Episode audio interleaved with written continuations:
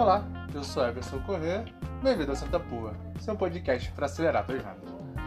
É, nos últimos programas, né, eu falei um pouco sobre alguns conceitos de vendas, algumas coisas que eu acho que são importantes para um profissional de vendas saber. O último foi sobre TED Talk, algumas indicações de vídeos que todo profissional de venda deveria assistir. Mas hoje eu queria testar um formato novo. É, trazer algumas reflexões para o vendedor, né, para o profissional da área de vendas. Um bate-papo um pouco mais informal, sem edição, sem é, sem script, mas pensando no, nas reflexões, né? Algumas coisas que vêm na minha cabeça que eu gostaria de compartilhar com vocês, como se a gente estivesse numa mesa de bar.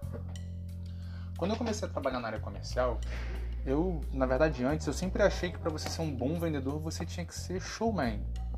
Ter uma oratória perfeita, ser carismático, saber contar piada, é, não ter vergonha, ser muito expansivo, chegar em qualquer lugar e dominar o, o ambiente. E a realidade é que se você for assim, muito provavelmente você vai ter muito sucesso na área comercial.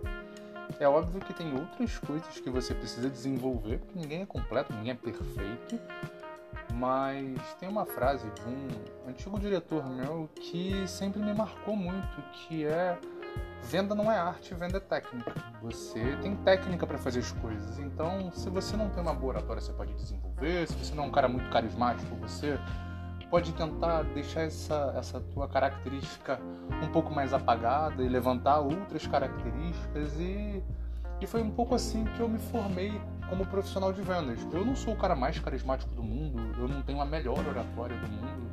Apesar de falar bem em público, não ter problema nenhum de falar para várias pessoas. Hum.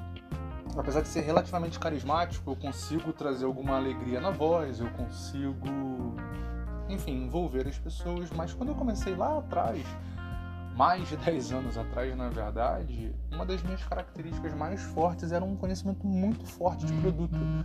Eu era um cara muito bom de produto, enquanto é, talvez para quebrar gelo, talvez para fazer uma primeira abordagem eu não fosse tão bom. Eu tivesse um pouco mais de dificuldade. E essa é a reflexão que eu queria trazer para esse programa de hoje. É, a gente às vezes acha que vai fazer e vai acontecer, que vai ser super carismático, que vai subir num palco, que vai falar para um milhão de pessoas sem sentir dor de barriga, sem suar, sem passar mal, e não é verdade. A realidade é que é pra gente que é normal, que não é super carismático, que não fez teatro, que não, nunca foi a pessoa mais popular da sala, a, a gente vai ter que desenvolver técnica para melhorar. É, então, a reflexão que eu proponho hoje é qual é a tua característica mais forte? No que, que você naturalmente é bom? Usa isso a teu favor e não deixa de lado as tuas características mais fracas. Se você não tem uma boa oratória, treina. Vai para frente do espelho, faz um curso de oratória. Se a sua dicção não é muito boa, treina, procura um fonoaudiólogo. Tenta falar um pouco melhor, fale mais pausadamente, as pessoas vão te entender melhor. Se você não é muito carismático, treina, vai com os teus amigos e conta uma piada.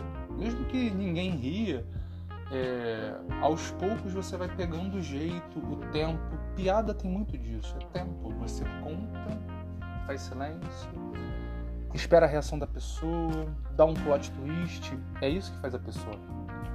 Então, por exemplo, eu não sou um grande contador de piada, eu não consigo pegar uma história e contar uma piada, mas eu sou muito bom de tirada de sacada, eu tenho um pensamento rápido. Eu uso isso a meu favor quando eu estou no cliente. É, quebra-gelo, por exemplo, eu sempre vou usar mais ou menos os mesmos quebra-gelos na maioria dos clientes. Ah, clima, a gente está nesse momento de pandemia. Às vezes eu falo, pô, a gente está em casa, né? Tô cansado de estar em casa já, queria estar na rua, tomar uma cerveja com os amigos. Isso faz com que o teu interlocutor, né, com o teu cliente, a pessoa que você está falando, ela se conecte contigo muito rápido, porque ela também está passando por isso, ela também queria sair. Hum, talvez ela tenha perdido alguém, então ela vai desabafar. Então pode ser um momento de conexão muito importante. E eu não perdi a característica, a minha característica mais forte, que é de conhecimento de produto. Eu sou um cara que por todos os lugares que eu trabalhei, eu sempre conhecia muito do produto eu sempre conseguia tirar muita dúvida do cliente antes de chamar alguém técnico, antes de antes da gente de falar, de trazer um técnico, de chamar um suporte, eu mesmo conseguia levar uma reunião técnica praticamente sozinho. Então eu sempre consegui carregar uma reunião técnica sobre produto muito bem.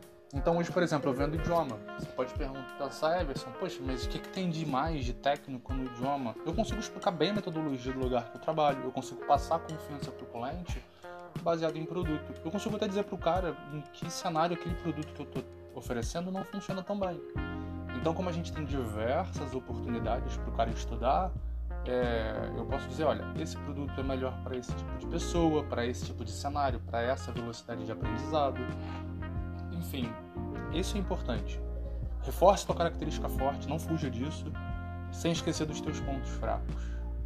Beleza? Até a próxima.